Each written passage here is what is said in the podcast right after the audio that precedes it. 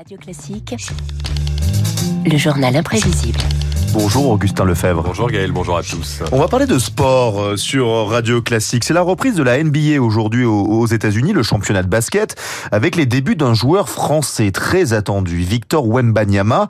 Et vous revenez sur le parcours de quelques franchises outre-Atlantique. Oui, il faudra attendre la nuit de demain à jeudi pour que les fans découvrent les premiers pas de Wemby sous le maillot des Spurs en saison. Il y a déjà une histoire entre l'équipe texane et la France puisqu'elle a déjà accueilli un des meilleurs joueurs du monde, Tony Parker. Elles sont irréelles les attentes de le comparer à Jordan, LeBron James. Tu vois, il faut pas qu'il essaie d'être quelqu'un qu'il n'est pas. Il sera Victor. De toute façon, il est déjà unique par rapport à ses skills, comment il joue, euh, la taille qu'il fait. Euh, ça n'existe pas des, joueurs comme ça. Euh, Tony Parker qui salue les skills, les compétences de Victor Wembanyama. Quand on veut réussir aux États-Unis, il faut parler anglais, même pour un basketteur, car Wembanyama est très demandé par les journalistes. Alors, il paraît qu'il a un accent texan déjà. Voici la technique d'Omar Sy dont il aurait pu s'inspirer. Omar Sy qu'on a vu euh, chez Marvel ou plus récemment en Arsène Lupin pour Netflix. Je regardais la télévision, raconte-t-il, je tombe sur CNN, il parle si vite, je me dis que je ne pourrais jamais apprendre cette langue. Alors j'essaye une autre chaîne Oh, C'était la télé-réalité de la famille des Kardashians. C'était plus facile à comprendre parce que parce que vous n'avez pas besoin de nous expliquer, répond l'animateur. C'est pas grave si votre accent n'est pas exactement celui d'un Américain. La langue française a toujours cette aura un peu mystérieuse, un peu fascinante, voire exotique, et l'on s'en amuse sur les plateaux des talk-shows. Marion Cotillard doit prononcer les phrases les plus absurdes. Ne caresse pas ma belette, elle a la rage. Don't pet my weasel, he's rabid.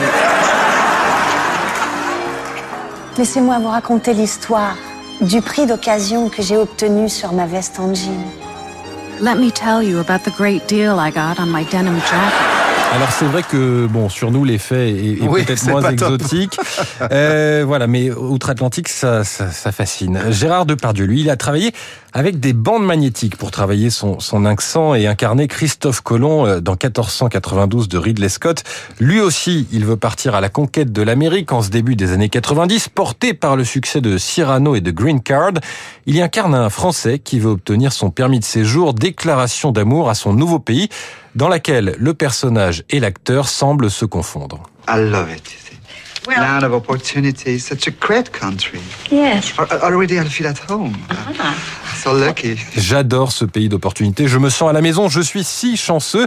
Mais voilà, déjà à l'époque, euh, il est accusé de viol. L'histoire américaine s'arrête et depuis, Gérard Depardieu ne se prive pas de dire tout le mal qu'il pense des Américains. Et il n'est pas le seul à renoncer à sa carrière américaine.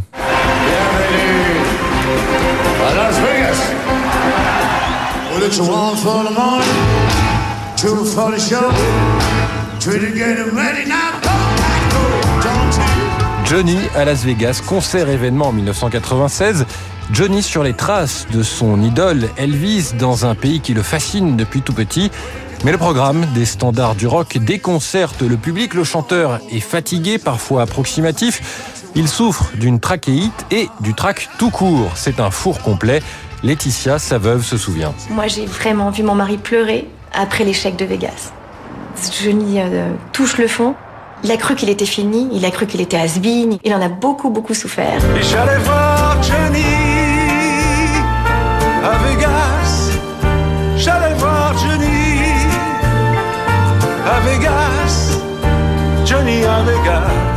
Bon, cette... cette chanson de Michel Delpech, puisqu'il ah y était et ça lui a inspiré. Euh, voilà cette chanson. Euh, bon, c'est pas si grave si on ne réussit pas euh, aux États-Unis. Euh, certains acteurs comme Jean Dujardin sont très contents d'être en France et, et, ne veulent pas être à Hollywood. On espère que toutes ces mésaventures n'arriveront pas à Victor Wembanyama. Les attentes sont très fortes, les étoiles semblent alignées. Il ne me reste plus qu'à lui souhaiter good luck. On croise les doigts pour ce rêve américain. Votre journal imprévisible, Augustin Lefebvre, est à retrouver sur l'appli Radio Classique. Il est 7h52, le moment de retrouver David Barou pour son décryptage.